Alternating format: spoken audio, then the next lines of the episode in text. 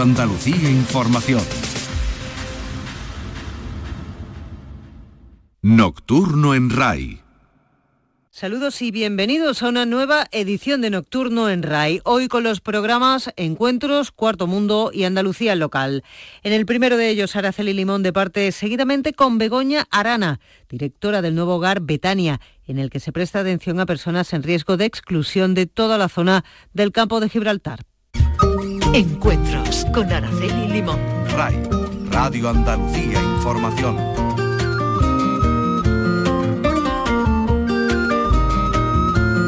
Saludos a todos. En Andalucía utilizamos una hermosa expresión cuando hablamos de ayudar. Decimos eso de echar una mano. Nuestra invitada de hoy ha tenido vocación de ayudar desde que era prácticamente una niña. Ha llegado a tal nivel de entrega y de profesionalización que en el año 2019 fue galardonada con el Premio Princesa de Girona por su liderazgo y compromiso personal que le ha permitido, entre otras muchas cosas, poner en marcha Nuevo Hogar Betania, donde se presta atención a personas en riesgo de exclusión en el campo de Gibraltar. Un modelo, por cierto, de trabajo, de colaboración, que ha empezado a exportarse a otros lugares. Begoña Arana es natural de la línea de la Concepción, está diplomada en trabajo social y tiene el grado en criminología y seguridad pública, además de varios másteres en mediación familiar, dirección de centro de servicios sociales y de recursos humanos. Además, es experta en extranjería y cooperación internacional. Lleva media vida, o yo diría que prácticamente toda la vida, dedicada a los demás. Begoña, saludos y bienvenida a tu casa. Hola, muchas gracias. ¿Qué es gracias. ese nuevo hogar Betania y por qué es tan diferente, Begoña? Bueno, pues Nuevo Hogar Betania para mí, como siempre digo, es mi proyecto vital, ¿no? Que se ha convertido a la vez en mi proyecto laboral. Entonces una conjugación pues perfecta, maravillosa para mí, ¿no? Porque se une eh, mi parte de mi yo más profundo, ¿no? De mi yo natural con, la parte que he ido estructurando y formando con, con, la formación, ¿no? Y entonces pues se ha hecho realidad algo con una metodología de trabajo y una filosofía de trabajo también única a su vez, ¿no? ¿Cuál es la diferencia? Pues la diferencia es mm, la apertura, la metodología tan sumamente dinámica, que no estamos enlatados en un sistema rígido como, como suelen estar pues, otras entidades o la administración pública propiamente. Y, la aportación de cada uno de los que somos y formamos parte de la suma de este todo, la escucha activa y sobre todo los cambios que hagan mejorar al ser humano al que atendemos diariamente. ¿Qué tipo de personas atendéis, Begoña? Pues las personas que atendemos mm, ahora mismo no existe un perfil estándar como quizás te pudiera haber dicho en otro momento, en unos años atrás, ¿no? Ahora, pues incluso la crisis social que ha venido junto con la crisis sanitaria nos ha hecho que el modelo de perfil pues sea cualquiera. Fijaros que eso significa eh, eh, pues que cualquier persona con un suceso estresante que le lleva a estar en una situación de debilidad o de emergencia pueda estar acogido o temporalmente eh, estar dentro de un servicio o programa de los que tenemos en práctica. Eso hace que, pues bueno, pues primero hacer una reflexión sobre que está tambaleando la sociedad, ¿no? Entonces nos tenemos que dar cuenta de que ahora mismo si cualquiera podemos entrar en una situación de crisis y podemos perder cuál es nuestra sostenibilidad como un empleo, una estructura familiar firme o mm, bueno pues un desahucio ¿no? que se están produciendo también a pesar de que, hay muchas partes del gobierno que dicen que no, pero sí que existen, pues nos podamos ver en situación de exclusión, pues fíjate lo difícil que es poder tener un, perfil exhaustivo de la persona que atendemos. Desde luego que sí. ¿eh? Así es. Sí que es cierto que, dentro de todo el sector de, población, pues tenemos diferentes ámbitos de actuación, como, como es el, área de, la mujer, que, se incluye ahí dentro del área de la mujer, pues todo lo que es la casuística de la violencia de género y la trata de seres humanos por explotación sexual y también por explotación laboral. Y ahí también hemos visto que junto con esta crisis social y sanitaria, pues, pues se, ha, mm, bueno, se han aumentado las cifras, desgraciadamente, de atención, mm, no te puedo decir, no te puedo decir ahora mismo a qué porcentaje, pero se han elevado de forma extrema. Eh, después estamos también con el área de atención a la población en riesgo en general. Ahí incluimos a todo el ser humano porque, bueno, que es cierto que, atendemos a, personas, por supuesto, nacionales, pero también a personas de, bueno, de, terceros países, ¿no? De extranjeros. Mm, pues población inmigrante, población que se encuentra en situación de sinhogarismo, población que se encuentra en un proceso de deshabituación del consumo de droga, familias que se encuentran en una situación de emergencia y que, dentro de nuestros programas están en el programa de comedor o en el programa de zona de transformación eh, social y por otro lado pues toda la población de menores y mayores de 65 años. Es decir, nosotros dentro del abanico de la exclusión social, pues intentamos eh, estar en todas las demandas posibles, desde los cero años hasta los 65, con todas las casuísticas que nos podamos imaginar que pasen dentro de lo que es la situación de, de vulnerabilidad o exclusión. Desde luego el COVID, si algo nos ha demostrado es que todo lo que teníamos o, en lo que creíamos era bastante frágil, ¿no? Como tú dices, la, salud, la seguridad económica, todo era muy frágil porque eh, esto ha venido a llevárselo todo por, por delante. En, el nuevo hogar Betania, Begoña, mm, por lo que te estoy entendiendo, puede haber desde una persona inmigrante, una mujer víctima de malos tratos, alguien que tenga problemas con la droga. E, ¿Y eso cómo se gestiona? Porque estamos acostumbrados a que haya eh, lugares donde hay mujeres víctimas de malos tratos, donde se trata a las personas con, drogadicción, donde se acogen emigrantes, pero, pero ¿cómo se conjuga eh, eh, ese, ese, esa institución tan general? Te lo explico ahora mismo. Nosotros nacemos, como bien dices, en la línea de la Concepción, dando cobertura en primer lugar a todo el campo de Gibraltar y después pues hemos ido extendiendo nuestra participación y nuestro estar en otras localizaciones. ¿no? Eh, en el campo de Gibraltar todo está, mm, que es donde nacemos, todo está bien sectorizado. Nosotros en un mismo recurso no tenemos mezcla de población ni de programas. Cada programa y cada proyecto tiene su población a la que se dirige, su equipo de trabajo y sus objetivos de cumplimiento. Por tanto, eh, lo que vengo a decirte es que mm, tenemos diferentes centros con servicios. Entonces, dentro de esos diferentes centros con servicio, pues está, por un lado, el tema del área de la mujer, que atiende a, violencia de género y a mm, trata de seres humanos con o sin hijos, y también eh, incluye la atención en calle a mujeres que ejercen la prostitución para prevención de enfermedades infectocontagiosas. Por otro lado está el, área de, de empleo y formación, que actuamos de forma ambulatoria en todos los centros de inclusión social de Andalucía y en los centros penitenciarios de Andalucía, ¿vale? Por otro lado, tenemos una escuela de hostelería en el puerto de Santa María junto con la Fundación Osborne. Esto dentro del área de empleo. También tenemos un, un programa de inclusión sociolaboral junto con la Fundación La Caixa, que lo que trata es que empresas del campo de Gibraltar se incluyan y hagan alianzas con nosotros para tener mm, y proporcionar la posibilidad a personas que se incluyan en prácticas profesionales y después posibilitarle la opción de tener un empleo, un contrato, mm. ¿vale? Después está el área de personas sin hogar y personas en situación de emergencia, que ahí no es que se mezclen, mezclen poblaciones, sino que atendemos tanto a personas en situación de, irregularidad por inmigración como personas nacionales que tienen esa misma casuística. ¿A cuántas personas estáis, por ejemplo, atendiendo ahora o atendéis a lo largo de un año de una forma u otra? Pues la memoria de 2020 la hemos cerrado con una atención de 13.000 personas atendidas. Con 13.000. Pero el Hogar Betania eh, em, ya existía, ¿no? Porque tú eres la directora del nuevo Hogar Betania, pero creo que ya había algún proyecto anterior o partíais de algo, ¿no? Sí, sí, sí. Yo era también igualmente la directora de Hogar Betania de no Nuevo Hogar Betania, de Hogar Betania cuando era mm, formaba parte de un proyecto de la Caritas Diocesana de Cádiz.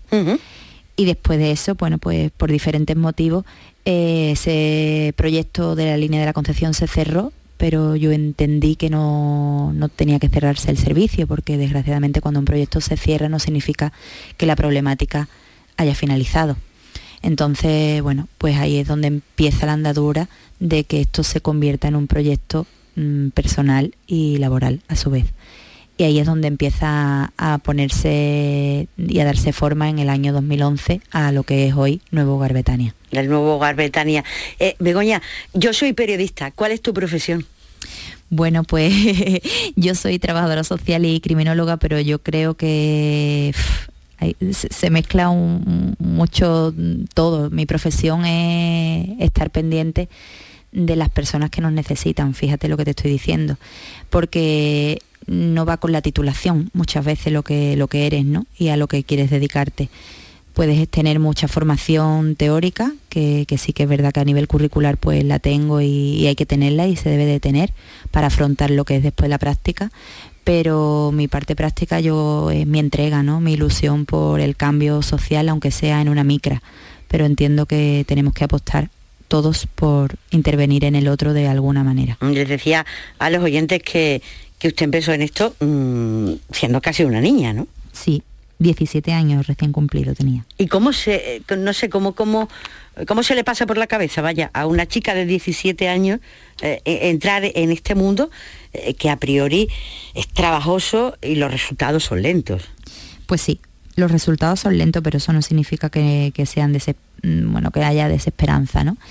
Eh, yo empecé a hacer un voluntariado eh, en lo que después fui directora de, del Hogar Betania, allí empecé a hacer un voluntariado en, el pequeño albergue. Y aquello me entusiasmaba desde siempre, porque desde muy, muy pequeña siempre me ha gustado pues estar ayudando a los demás, apoyándolo, ¿no? Escuchando, desde muy pequeña. Vaya, que mis maestros en el colegio decían que yo era la, la abogada de los pobres. Entonces, bueno, yo creo que ya ahí nace la raíz, ¿no? Después en mi casa siempre se ha vivido el mundo social muy cerca, ¿no? Eh, siempre hemos estado muy próximos a los que nos han necesitado, mis padres, mis abuelos, mis tíos. Eh, yo siempre he vivido eso de, una forma muy próxima. Por tanto, yo creo que ahí está eh, la inyección en el ADN, ¿no? Y, después pues el desarrollo de mi profesión, tanto la vocación y desarrollarla como la parte del estudio, ¿no? Y ya vi claramente que, me quería dedicar a este mundo, a lo social, y también tuve siempre claro en poder hacer algo yo, es decir, no solo lo que, lo que muchas veces te impone una administración o un sistema de trabajo, sino poder generar yo una metodología de trabajo que a su vez genere impacto y genere resultados y cumplimiento de objetivos y que se pueda exportar a, a otras entidades y a otros modelos de, trabajo. ¿no? ¿Y qué de diferente tiene esa forma de, trabajar? Porque en, el mundo hay mucha gente eh, trabajando en estos asuntos desde muchos puntos de vista, desde perspectivas diferentes, pero ¿qué de revolucionario tiene lo que hace Begoña Arana? Bueno, pues yo creo que nuestra metodología, lo, revolucionario que tiene, eh, eh, bueno, que después de mucho tiempo hemos ido apostando por un modelo de trabajo, ¿no? Un modelo de trabajo que, no significa que haya salido del cascarón rápidamente, sino un modelo de trabajo que durante 11 años ha estado depurándose y sigue depurándose y lo que trata es que, que, bueno, que mm, una persona que haya pasado y haya cumplido objetivos en cualquiera de nuestros proyectos sirva de modelo para otro que venga con unas casuísticas más o menos parecidas. Es un poco un, modelo, bueno, pues un modelo que se puede, que se puede invertir dentro de, una, de una aplicación de inteligencia artificial, por ejemplo, ¿no? De que una persona que tenga un mismo patrón o mismo perfil con otra, podamos automáticamente ver cuál ha sido el proceso biopsicosocial con el que se haya trabajado con esa persona para poder tener resultados iguales o mejores con este nuevo. ¿no? Entonces eso, ese es nuestro trabajo, está dando resultados, estamos atendiendo a personas que eh, en, definitiva lo que están mm, cubriendo y cumpliendo, que es el objetivo general básico de todos los programas, es la normalización de su vida y la inclusión y la, inclusión plena en esta sociedad como una persona más.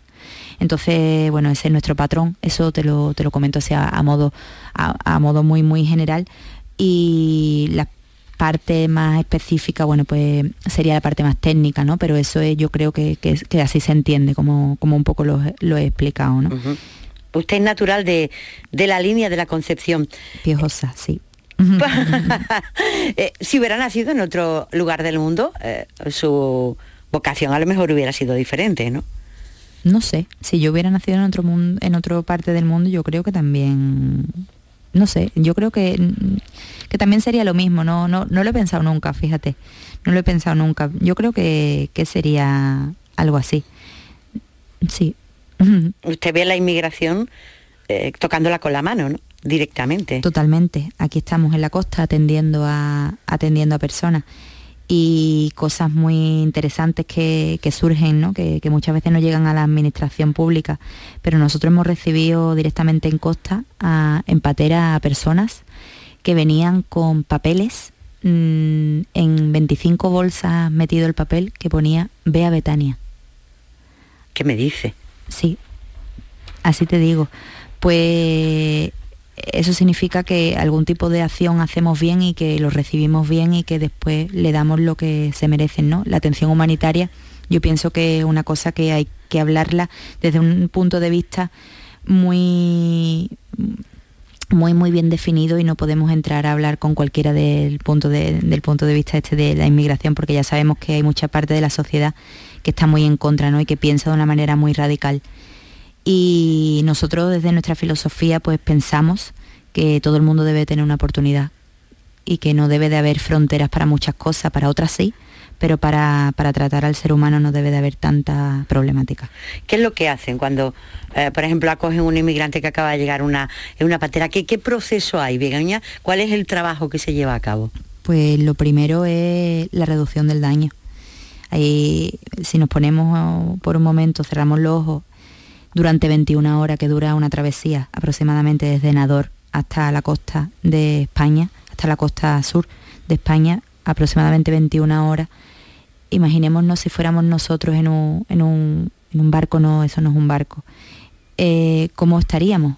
Mm, tenemos que, ponernos en, en ese papel, en, primero, en primer lugar, para entender lo que una persona tiene que sufrir para dar ese paso de, irse de su país de origen, que seguro que, estoy segurísima de que no quiere huir de ese país, pero tiene que huir por, por necesidad de, su propia vida y de su familia. A partir de ahí, si, si hacemos esa empatía súper objetiva, se puede entender absolutamente todo lo que siente un inmigrante, ¿no? Un inmigrante, hablo de un inmigrante tanto de los que vienen de África como de los que vienen también de Sudamérica, que también atendemos a personas por protección internacional o, refugiados, o protección subsidiaria, que en, cualquiera, en cualquier casuística, eh, es, complicado. ¿Qué hacemos? Pues nosotros lo primero que hacemos, que hacemos es darle una acogida técnica en condiciones, digna, dignificarlo como persona, darle un espacio, eh, el aseo, una alimentación y una escucha. A partir de ahí empezamos un proceso de confianza que, bueno, que, hay que trabajarlo de forma muy lenta, muy poquito a poco, porque son mm, generalmente personas muy desconfiadas y a partir de ese momento pues iniciar el apego terapéutico para poder empezar a trabajar con esa persona. Y a partir de ahí imagino que si es posible la regularización, ¿no? la búsqueda del trabajo para la integración total, ¿no? Así es. Así es, Lo que pasa que, que es cierto que es un proceso largo y lento, pero intentamos estar durante todo el proceso. Eve, coña, las personas que te estén escuchando, ¿cómo se sufraga todo esto que hacéis?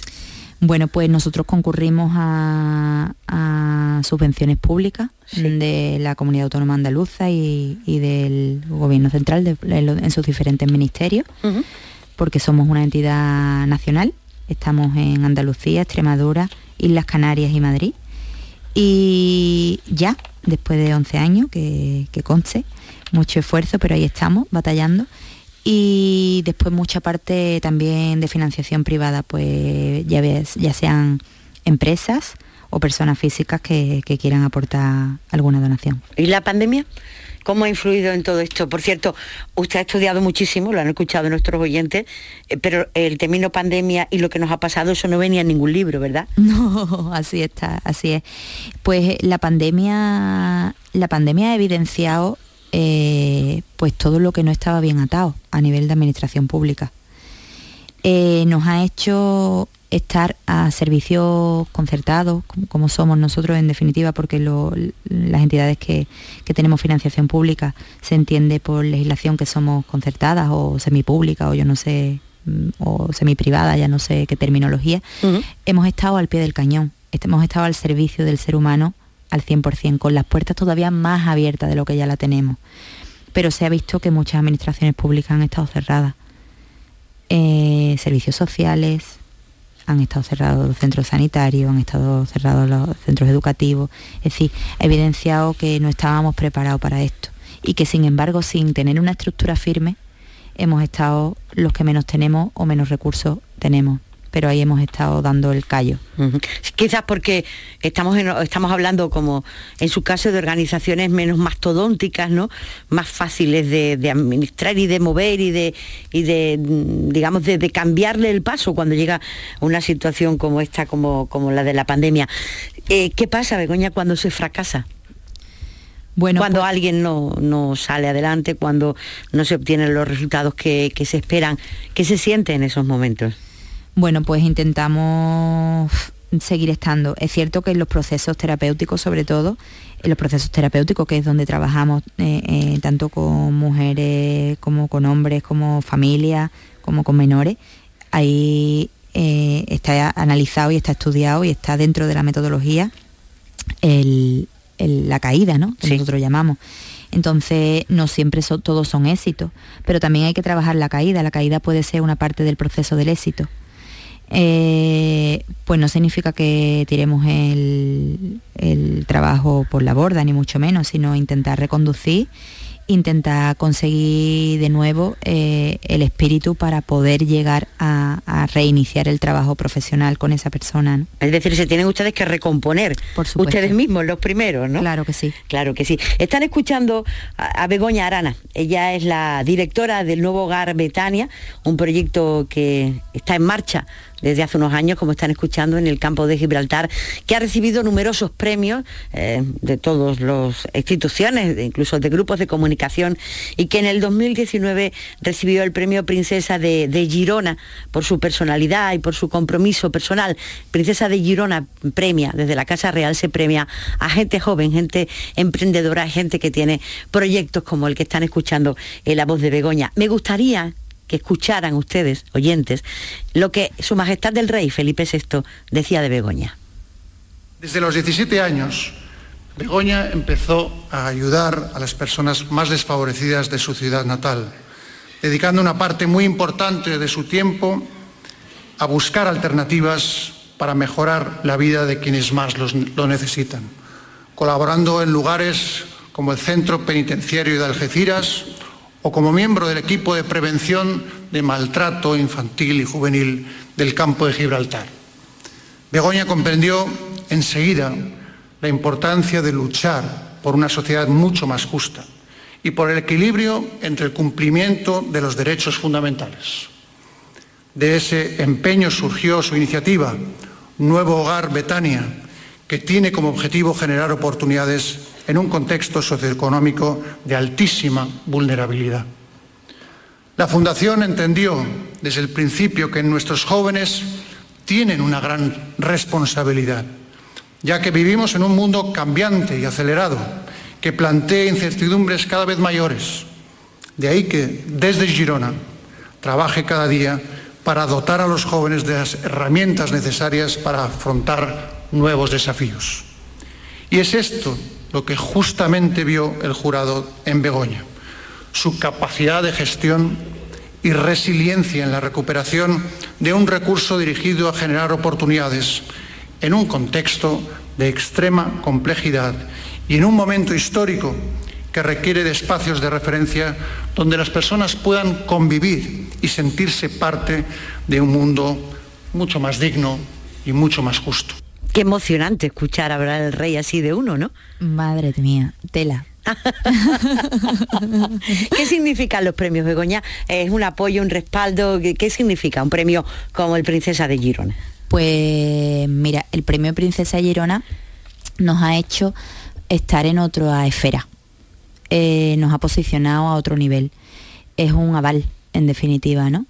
nos está abriendo oportunidades, eh, nos están, bueno, pues nos proyecta hacia otros lugares en definitiva y nos está proyectando y es una cosa que no caduca. Entonces eso es lo importante, es un premio que te conviertes en un referente nacional pero no solo por el año en el que te dan el premio y el posterior, sino de forma vitalicia.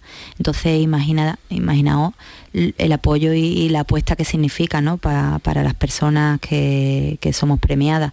Están muy, muy pendientes de nosotros, muy de la mano en nuestros proyectos, nos apoyan y después nos encontramos varias veces al año, incluso con los reyes. Entonces, bueno, pues la verdad es que para mí ha sido bueno, no, te lo sé explicar muy bien con palabras, pero me siento súper, súper orgullosa de haber recibido este premio que venga de la mano de los reyes de España y por supuesto mm, después la conciencia que ellos mismos, tienen ¿no? desde la Casa Real y desde la Fundación Princesa Girona para dar impulso a, jóvenes que entienden que, que pueden ser referentes para otros a nivel nacional y que, hacen cosas muy dignas y relevantes. ¿no? Hombre, nos sentimos orgullosos nosotros, imaginamos que, vosotros y tú especialmente, pues, pues lo más grande. Te hemos visto en un vídeo, dice que la Casa Real sigue en contacto con vosotros, con toda la gente que gana esos premios. Hemos visto un vídeo, eh, creo que es de durante la pandemia, porque Su Majestad la Reina Doña Leticia eh, os preguntaba por la situación de pandemia a, varios de los, de los premiados, es decir, que, que ese contacto sigue siendo, pero además efectivo, ¿no? Sí, sí, sí, sí, sí, sí. El año pasado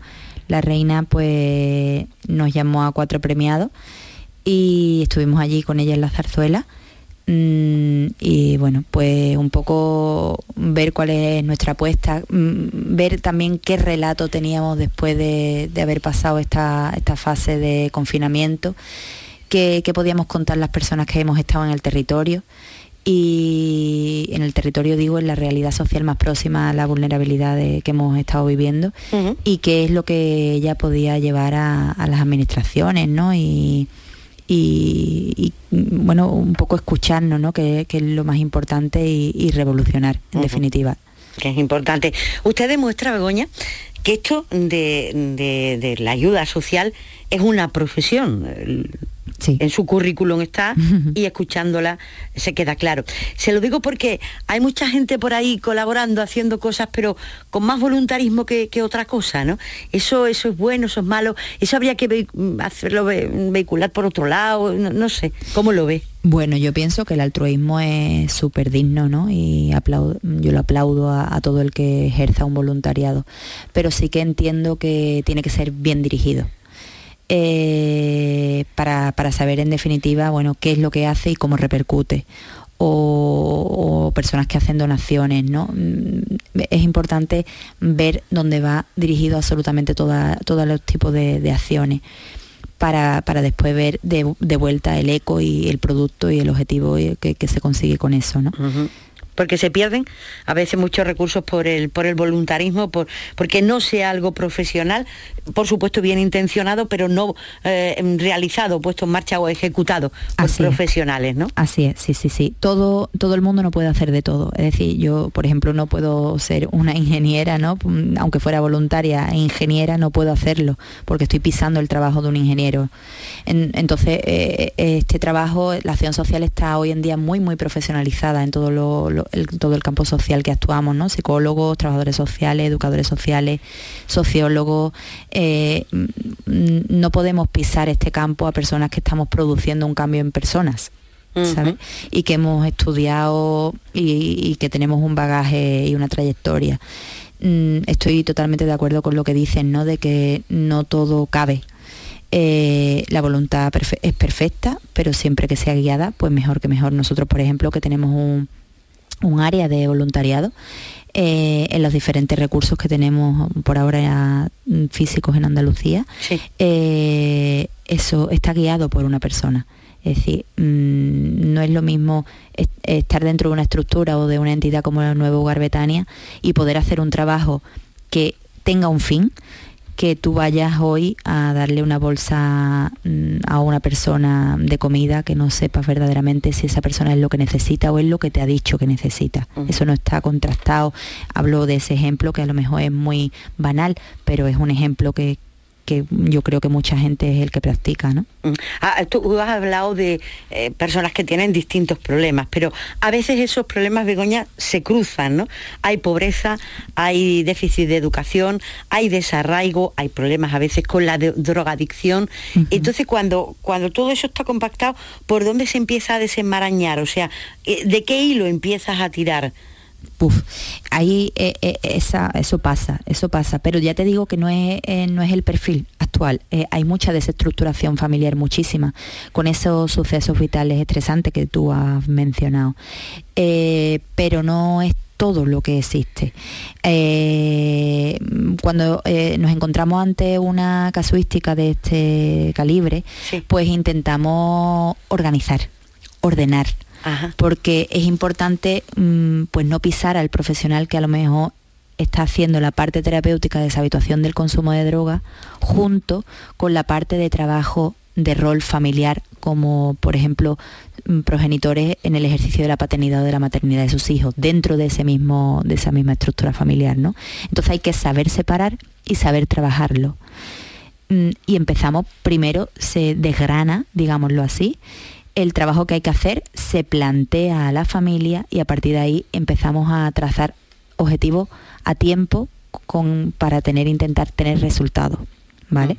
Es decir, que por un lado, cuando hay, por ejemplo, esa falta de, organización familiar, ¿no? O, una, o no hay empleo dentro de la familia, se suma con el consumo de droga y además se suma con que hay violencia de género y además se suma con que hay violencia intrafamiliar hacia sus hijos, pues intentamos, de, intentamos desgranar un poco el, trabajo que hay que hacer para organizarlo y a partir de ahí poder empezar por sectores diferentes. ¿Qué, ¿Qué se podría hacer o qué se puede hacer cuando el problema es colectivo? Me explico, usted trata a, personas, pero eh, yo ahora eh, intento Mm, preguntarle, eh, en el campo de Gibraltar, por ejemplo, le hablo desde Sevilla, aquí está el caso del polígono sur, es una zona que tiene problemas y dentro de esa zona hay gente que tiene distintos problemas y hay gente que el único problema que tiene es que está dentro de esa zona porque no tiene otro más. Ahí por dónde se empieza. Porque, eh, por ejemplo, el caso que yo conozco aquí, el del polígono sur, se dedican muchísimos recursos, quizás no todos los necesarios, por supuesto, eh, mucho dinero, quizás estoy segura que no todo el necesario, pero ahí hay un esfuerzo, pero eso no da resultados. ¿Y con eso qué hacemos? Claro, es que eh, esa es la historia, ¿no? Mm, muchas veces eh, no todo lo que se subvenciona está vigilado. Entonces ahí es donde también tenemos que intervenir cuáles son, dónde van dirigidos, eh, muy bien, tú proyectas, tú haces un proyecto, tú, mm, ese proyecto tiene una dotación económica y tú se supone que vas a trabajar pues en el polígono sur, ¿no? Que, por ejemplo. O en el campo de Gibraltar. O, aquí en el campo de Gibraltar. Muy bien. Pero mm, yo de vuelta no solo te tengo que dar una memoria de justificación de la acción, sino cuáles son los resultados conseguidos. Nosotros, por ejemplo, hemos habilitado una, base de datos también para ver eso, que eso, no se, que eso no se devuelve muchas veces a la administración pública, pero es necesario ver cuál es el trabajo que durante este año natural has conseguido en una barriada desfavorecida, que aquí también las tenemos, por desgracia, ¿no? Eh, entonces, mm, hay que también ver que es importante decir que no solo mm, las entidades gastamos mucho tiempo, muchísimo tiempo en la parte administrativa, Gastamos mucho tiempo en la concurrencia, gastamos mucho tiempo en proyectar y gastamos menos tiempo del que debemos en intervenir. Tenemos que priorizar la intervención a la parte administrativa. ¿Por qué te digo esto? Porque es cierto que hay dotación económica, pero ya te digo yo que no es la necesaria, que no es solo, que, hay, hace falta más, es lo que vengo a decir. Sí. ¿Vale? Hace falta más, hace falta tener una guía muy clara en el campo de Gibraltar, en China, en Japón, en Madrid, en donde se ejecute la acción de quiénes son las entidades que estamos trabajando en este mismo área, para no duplicarnos en la acción, porque muchas veces proyectamos, proyectamos, proyectamos y estamos varias entidades trabajando en lo mismo. Entonces es importante saber quién está trabajando en qué acción y ver si tenemos a los mismos eh, usuarios o, pacientes eh, en la acción. ¿Me explico? Porque muchas veces pues se desdoblan eh, partidas económicas. Entonces, ahí es donde hay que saber cómo se puede intervenir, porque a lo mejor no está llegando al, fin. no está llegando al fin que se desea o a, la familia que hemos cuantificado. no sé si me estoy explicando. Sí, sí, sí, sí. sí. y entonces, primero es ver que, quiénes estamos actuando ver si somos todos necesarios, que seguro que sí, que estoy segurísima que sí, porque hay mucho trabajo que hacer. Aquí, por ejemplo, en el campo Gibraltar hay mucho trabajo que hacer a todas las esferas. Y a partir de ahí, pues, ¿quiénes vamos a actuar? ¿En dónde? ¿Cómo? ¿Cuánto tiempo? Y no podemos perder el tiempo en que es que eh, tenemos esta dotación económica para este año, pero es que ahora, en la mitad del año, tenemos que perder el tiempo en volver a proyectar para el año que viene. Necesitamos también una continuidad económica, una dotación económica más allá de un año natural. ¿Vale? Entonces las entidades mm, necesitamos esa solvencia para poder hacer una intervención mucho más, no solo apreciativa, sino finalista. ¿Sabes? Sí. ¿Qué se puede hacer en un barrio con, como es el Polígono Sur o como es aquí eh, en Algeciras mm, el Saladillo o en la línea Las Palomeras? Pues podemos hacer muchas cosas. Tenemos que hacer una intervención, por ejemplo, desde dentro del barrio, como lo estamos haciendo ahora gracias al programa eh, Eracin ¿no? del Fondo Social Europeo que mm, está viendo la necesidad de actuaciones desde dentro, no desde fuera tu actuar, sino participar desde dentro, para poder hacer y armar un buen engranaje con la participación propia de, los interesados, que los interesados deben de ser los propios vecinos de un barrio con necesidades. Y a partir de ahí, pues podemos entrar a encauzar y a poder normalizar ciertas cosas y no abandonar a los barrios que nos necesitan más, sino al revés, darle más oportunidades, estar más próximos, más cerca e intentar cambiar patrones intergeneracionales, porque muchas veces que conductualmente vemos familias y familias que, hacen, bueno, pues que el hijo va a hacer exactamente lo mismo que el padre, porque no tiene otro modelo de referencia. Pues por eso tenemos que intervenir en las barriadas, porque tenemos que cambiar y para el cambio tenemos que dar nuevos modelos de referencia que apuesten porque haya otras opciones, que no sean siempre las mismas, que no sean siempre lo ilícito. Están escuchando ustedes a Begoña Arana. Ella es la directora del nuevo Hogar Betania en el campo de Gibraltar, trabajadora social, innovadora, premiada, laureada, les vuelvo a repetir, premio Princesa de Girona en el año 2019, entre otros muchísimos galardones. Begoña, ¿todas las, las situaciones tienen solución? ¿Todo tiene solución? Si hubiera recursos, dinero, tiempo, ¿todo? Yo ¿O hay algo que no se puede arreglar? Yo pienso que, mm, bueno, si no, no estaría en este mundo en el que estoy, de lo social. Yo pienso que todo tiene solución y todo tiene oportunidades, sí. Y que las oportunidades muchas veces en este sector social no deben de caducar ni a la primera, ni a la segunda, ni a la tercera. ¿Usted llora cuando ve algunos casos? Pues sí que lloro porque soy hipersensible. sí, lloro, lloro muchísimo. ¿Y cuál es el peor, el caso más dramático que se ha encontrado? Uf, pues enumerar casos, decir un caso así de primera, eh, mm, te puedo decir eh, lo, que, lo que me llevo conmigo, ¿no? las primeras mujeres embarazadas que, que atendí en el año 2010, 25 mujeres embarazadas a término, que venían todas, que entré en el hospital con ellas a acompañarla a, dar a luz a todas en agosto y salí por noviembre más o menos. Eh, porque imagínate, 25, mm, no sabía de qué tiempo venían embarazadas, eh, mm, todas de Nigeria, con una presión, con la mafia brutal, brutal, brutal. Aquello me marcó infinito. Mm, niñas a lo mejor que estaban, a lo mejor no, seguro, vaya, no, no es que tenga que decir a lo mejor seguro, niñas que estaban, que se habían quedado embarazadas de forma obligatoria por los traficantes, por los tratantes de personas y que iban a tener un niño que no, que no era deseado o una niña que no era deseada. Imagínense lo que, lo que eso significa, ¿no? A mí eso me marcó para siempre. Pues como eso, muchas más cosas. Estaría un mundo entero de tiempo pudiéndote decir por todas las cosas que, he llorado y que lloro. Y cuando uno está 8, 9, 10, 11 o 12 horas diarias en ese mundo, en ese trabajo que usted tiene, eh, ¿tiene tiempo para, para sonreír, para ser feliz? Sí. Eh, una cosa importante de mi trabajo es todo lo que te da de vuelta. Yo estoy segura, siempre lo digo, que recibo más de lo que doy. Recibo aprendizaje, recibo valoración, recibo apreciación de, cosas efímeras que muchas veces no nos paramos a, a, medir cuánto valor tienen, como puede ser un beso, un buenas noches o un te quiero, de alguien que verdaderamente te lo diga de corazón. Y el trabajo me ha dado la oportunidad de ser yo. Entonces, ¿cuánto de bonito tiene eso? Imagino que todo mucho más difícil después de haber tenido a sus hijos, ¿no?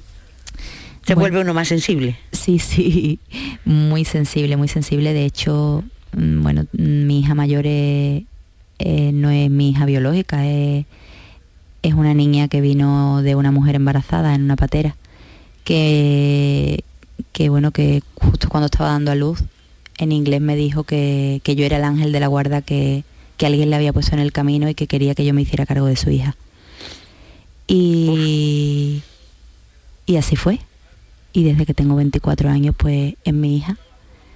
Y ya tiene 10 años. Y pues ha marcado la diferencia aún más de lo que yo soy hoy en día. Nos deja sin palabras, Begoña, de verdad, de verdad que sí. Has hablado mucho del papel de las administraciones, pero me gustaría también hablar del el papel de las empresas privadas. ¿Qué papel deben tener? ¿Simplemente aportar eh, recursos económicos? ¿Deben ir más allá? ¿Qué deben hacer? Porque también deben hacer algo, claro. Sí, sí, sí. Bueno, ahora, por suerte, estamos con el tema que se está apostando mucho por la responsabilidad social corporativa, ¿no? Es muy importante la parte de financiación porque eh, ya te garantizo que no llegas con la privada, con la pública, perdón. Y es una complementariedad pues maravillosa para ejecutar el ejercicio de los programas que proyectamos al 100%. Pero sí que es cierto que, que es necesario también la inclusión no tenemos que diferenciar a, este tipo de personas con las que trabajamos porque tengan una casuística, que también la podemos tener nosotros mañana. Entonces es importante que, los incluyan en sus prácticas, como hacemos nosotros desde nuestro área de empleo, que a una persona ex reclusa le den la posibilidad de trabajar, que a un inmigrante que consigue sus papeles pues le den una oportunidad de, un precontrato, que a una mujer víctima de violencia de género que ha estado pues toda su vida a lo mejor mm, sin poder ver la luz, pues le den una oportunidad, a pesar de que tengan que aprender mucho, creo que tienen que dar oportunidades a las empresas pequeñas, medianas y grandes. De todos los problemas de los que estamos hablando, ¿cuál es el que más le, le preocupa hoy día? ¿no? Porque estamos oyendo eh, eh, eh, bueno, el tema de los malos tratos, cómo se está metiendo entre la gente más joven, el control, los celos. no sé, parece que se nos abre la puerta a, un nuevo mundo, ¿no? a, un nuevo problema. De todo lo que usted trata, ¿qué es lo que más le preocupa? Me preocupa las nuevas generaciones. Me preocupa, como bien dices, el tema de los jóvenes eh, con el control exhaustivo mm, de sus parejas y la violencia que se está dejando de ver. Muchísimas agresiones, las redes sociales están dando mucha negatividad a las relaciones sanas del día a día que hemos tenido siempre, ¿no? y, el aumento de los casos de, violencia. Y también me preocupa mucho la explotación, la prostitución me preocupa muchísimo también. Eh, soy totalmente abolicionista con este tema, ¿no? Porque estamos en una sociedad de consumo y yo estoy muy en desacuerdo con que se puedan consumir este tipo de, de cosas. Efectivamente. ¿Ha tenido usted tentación de entrar en política? Me lo han propuesto de forma infinita pero Me gusta la palabra, de forma infinita. Pero mm, nunca he entrado a decir que sí, porque me lo preguntas. No sé, porque la oigo hablar y, pienso que, que si yo estuviera en un partido intentaría ficharla. He puesto la mente eh, encantador de, talento, como se dice. Me he puesto el chip encantador de, de talento. ¿Usted alguna vez ha entrado alguien por el nuevo Galvetania y ha visto que era un caso imposible? ¿Ha dado alguno por imposible desde el principio? bueno, muchas veces sí que es cierto que como conozco a tantísima gente de, mm, con problemas, muchas veces digo, este caso es un caso difícil o costoso, mm, pero decir un no de entrada no me parece justo. A todo el mundo hay que darle una oportunidad. Sí, así es. ¿Qué, me permite preguntarle qué, lugar ocupa la religión en su vida? Bueno, pues yo tengo mucha fe, pero bueno, no la practico. No practico mm, el, ir a la iglesia, no, mm, no sé si vale decirlo o no no creo mucho en el sistema de la Iglesia como institución. Está bien explicado. Lo de que necesita mucha fe, creo que necesita toneladas y toneladas de fe. Por cierto, eh, ¿qué hace Begoña Arana cuando mm, tiene un ratito de tiempo libre? Aunque imagino que con tres hijos y todo esto mucho no, no tendrá, pero tendrá aficiones, ¿no? Sí, sí, sí. Bueno, pues me gusta mucho compartir con mi familia, estar con mi familia, que en definitiva los tengo a todos en el tajo. Mi marido está Mm, está conmigo siempre muy próximo y en todo lo que, lo que hacemos, lo que hago, lo que proyecto, en todas mis, ilusiones las comparte, me sigue, me apoya, mm, me impulsa, ¿sabes? Que eso es lo importante. Y estar con, con mis niñas y mi niño y con mi familia y amigos, eso es, e, e, esa soy yo, yo soy muy sencilla. Allí en, eh, donde usted vive, el campo de Gibraltar, se ha hablado muchísimo. ¿eh? ¿Ha tenido alguna vez la, sensación de que estaban al límite, de que aquello iba a estallar por algún sitio? Se lo digo porque lo, lo hemos oído muchas veces. Bueno, yo no dudo que estalle. Eso no, significa que haya que, que sea pasado. Eh, el campo de Gibraltar necesita que se tomen decisiones exclusivamente para el campo de Gibraltar y que se tomen decisiones desde el corazón, mm, desde el corazón de España, que está en Madrid, pero escuchándonos a los que estamos aquí. No en Madrid sin escuchar a los que trabajamos aquí y los que estamos aquí, ¿no? Entonces, bueno, yo creo que, que, hay que hacer mucho trabajo a nivel de, estructural, a todos los niveles, formativo, laboral, eh, cultural, social, a muchísimos niveles hay que intervenir y yo creo que, nos lo merecemos los campos gibraltareños porque aquí no todo es malo. ¿eh? Yo siempre lo digo, yo jamás diré que mucha gente dice, no, yo soy gaditana, no, yo soy de la línea de la Concepción, soy campos gibraltareña, soy gaditana, soy andaluza y soy española, ¿no? Sí. Pero no me avergüenzo de dónde soy porque yo pienso que es muy importante mm, mm, decir y presumir de dónde eres porque aquí hay muy buena gente, muy buen talento, muy buenas ganas de hacer muchas cosas buenas y no, no nos puede, mm, bueno, pues oscurecer todo lo malo, ¿no? Que siempre en las noticias puede salir lo malo, pero también tiene que salir lo bueno. Quizás nuestros oyentes se estén sorprendiendo, eh, porque cuando yo la he presentado, cuando han empezado a escuchar qué es lo que hace Begaña Arana en el nuevo Hogar Betania y cuál es su trayectoria, esperaban escuchar a una persona quizás con unos tintes más idealistas, ¿no? Y la vemos con los pies en la tierra asentados, ¿no? Súper asentados. Sí, sí, yo toco tierra firme y, agradezco de tocarla. ¿eh? Yo me considero una persona súper súper sensata y, súper realista y muy próxima a lo que veo y a lo que siento, mm, sin dejarme de llevar por, otros ideales que, que no sean la realidad. Empieza usted a dudar que le vamos a dejar a nuestros hijos un mundo mejor? Yo es que a veces ya lo dudo. Bueno, pues el mundo ahora mismo no va para mejor, aunque haya una agenda 2030 con unos objetivos de desarrollo sostenible muy, muy claros, pero no, a pesar de que están muy claros por escrito, no están muy, no se evidencian mucho en la práctica. Yo sí que sí que digo que, que, eso no significa que haya que tirar la toalla, porque de hecho por eso luchamos, ¿no? Por eso desde Nuevo Garbetania se lucha, porque vayamos adelante y vayamos intentando conseguirlo. Ojalá podamos conseguir entre todos un mundo mejor, pero para eso tenemos que unir fuerzas y sensibilizar mucho a, la sociedad civil en general. No solo podemos hacer este trabajo los que nos dedicamos a esto, sino cualquiera puede aportar su granito de arena. Me gustaría, estamos a punto de terminar, Begoña, pero me gustaría que, le pudieras contar a los oyentes ¿Cómo es tu día a día? Es decir, mañana cuando tú llegues por la mañana a Nuevo Garbetania, metas la llave, ¿hay por dónde se empieza? ¿Qué es lo que hacéis? Porque me imagino que hay tanto sí, que no sé por dónde. Bueno, yo ahora mismo mm, me encuentro de baja maternal, pero con mi portátil en mi casa. con, el teletrabajo y el vivero. Con, mi teléfono al lado. Y, con la lactancia por delante, ¿no? Con todo un poco un combinado. Pero hay mucho... Eh, mm, a pesar de tener una agenda, a pesar de yo saber lo que tengo que hacer mañana, eh, sí que es cierto que siempre entra algo que hace zasca, ¿sabes? Y, prioriza y mueve todo la agenda, ¿no?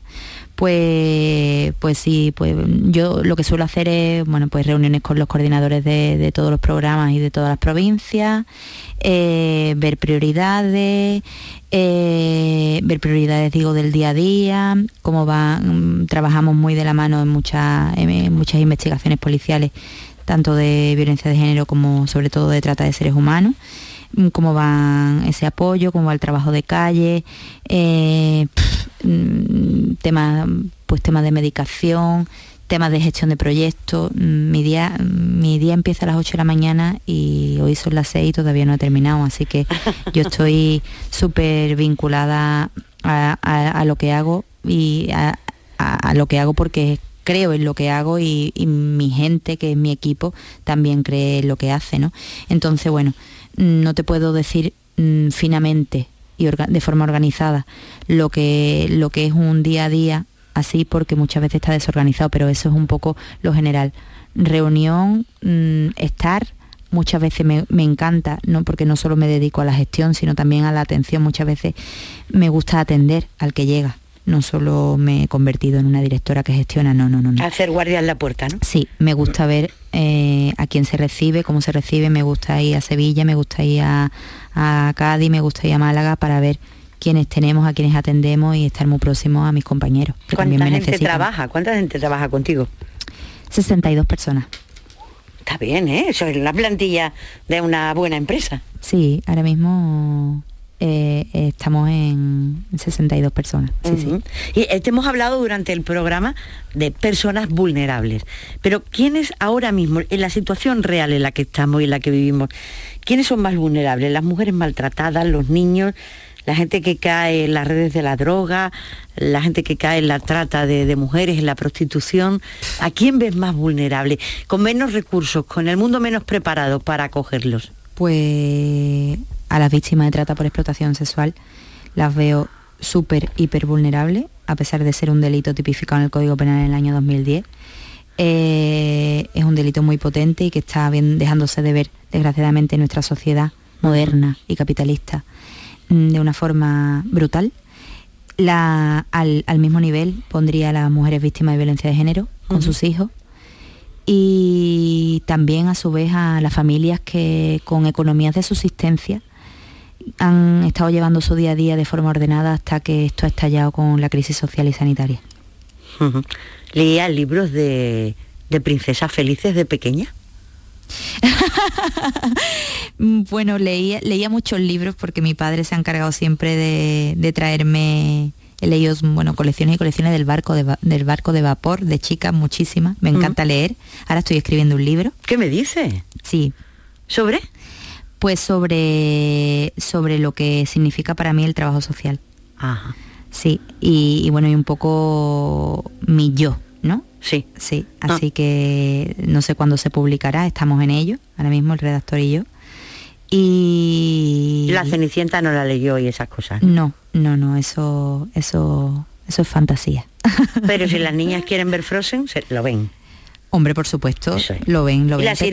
Pero, con los pies en la tierra, mis hijas, a pesar de tener 5 y 10 años, tienen, tienen mucha conciencia social.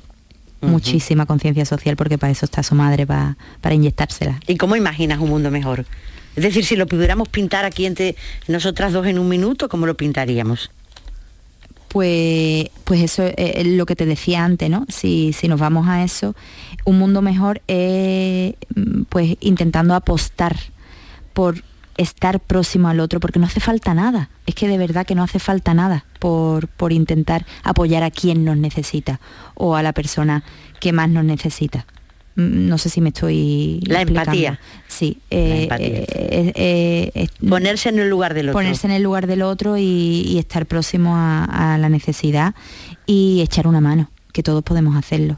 Y además, qué palabra tan bonita y tan andaluza, ¿verdad? Sí, sí, Lo decía al principio, echar una mano. Totalmente. Es que es tan bonito, tan totalmente, nuestro. Totalmente. Como hablamos nosotros y como nosotros nos expresamos, pues, pues, pues sí. Begoña, ha sido un placer para mí conocerte, para los oyentes estoy absolutamente convencido. Les recuerdo a todos los que nos han estado escuchando que Begoña es una trabajadora social, yo diría una gran trabajadora social, directora del nuevo Hogar Betania, un proyecto en el campo de Gibraltar donde se presta una atención, como vienen escuchando, distinta, diferente revolucionaria según los entendidos en la metaría y que ha suscitado pues eh, que gane muchísimos premios, quizá más conocido, el del Princesa de Girona del año 2019. Ha sido un placer, Begoña. Nos gustaría mandarte eh, de todos los oyentes que tenemos en la radio toda la fuerza del mundo para, para que sigas adelante y para que tus proyectos lleguen a buen término porque tu suerte será la suerte de todos, sobre todo de los que más la necesitan.